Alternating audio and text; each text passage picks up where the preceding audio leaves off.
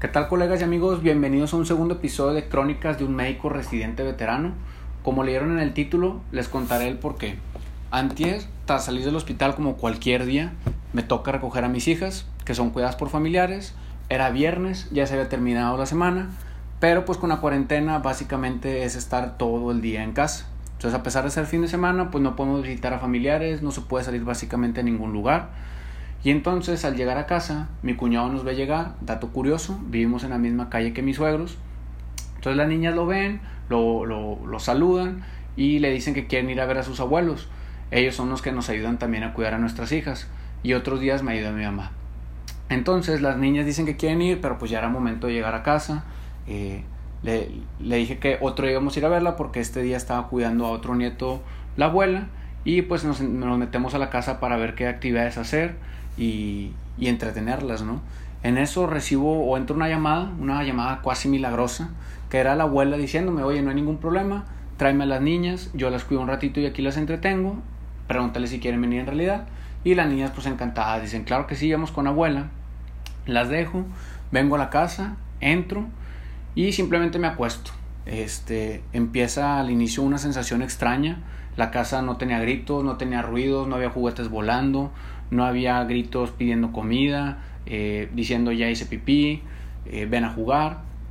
Básicamente estaba todo tranquilo y pues bueno, poco a poco fue pasando el tiempo, me quedé dormido, puse una alarma, básicamente no pasó ni siquiera una hora y me desperté sin necesidad de sonar la alarma, bien descansado, había una sensación muy extraña, una sensación a la que yo considero que era tranquilidad, porque sabía que mis hijas estaban bien cuidadas, mi esposa venía ya del trabajo, no había ningún pendiente, era fin de semana y sí, quizás suene muy extraño, sí amo a mis hijas, pero hace 30 días ininterrumpidos que mi, mi rutina era ir a la residencia del hospital, salir del hospital, venir por las niñas y estar encerrado en la casa, eh, haciendo actividades y demás, pero eh, es, es, una rutina que, que, a todos les puede pesar eh, y, y, pues bueno, al final de cuentas fue una alegría y este tema lo toco porque últimamente he escuchado mucho el tema del estoicismo y el libro de Víctor Frank que muchos recomiendan leerlo por la situación que estamos pasando y sentí un esbozo del encierro y las dificultades que en aquellos tiempos se pudieron atravesar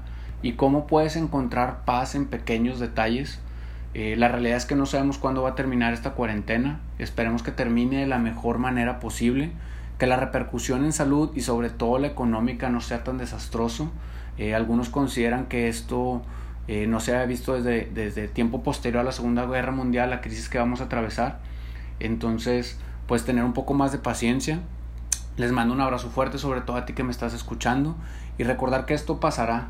Y suena muy trillado, pero hay que vivir cada día porque no sabemos eh, cómo vaya a avanzar esta situación en México. Y en mi caso, que, que, tengo hijas, mis hijas ellas no comprenden bien qué es lo que pasa. Ellas solo saben que están todo el día con sus papás y para ser bien franco, a ellas las veo muy felices y eso amigos debería ser el motor de nuestras vidas.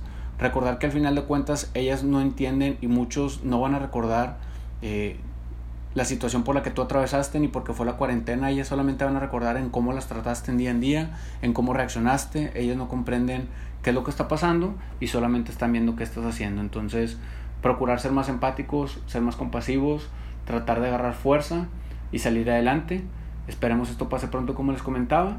Y, y, como dato breve respecto a la residencia, me enteré justo ayer que una compañera más renunció. Es decir, en menos de dos meses ya van tres personas que renuncian de un total de 35 residentes que entraron. Es decir, el 10% ha desertado.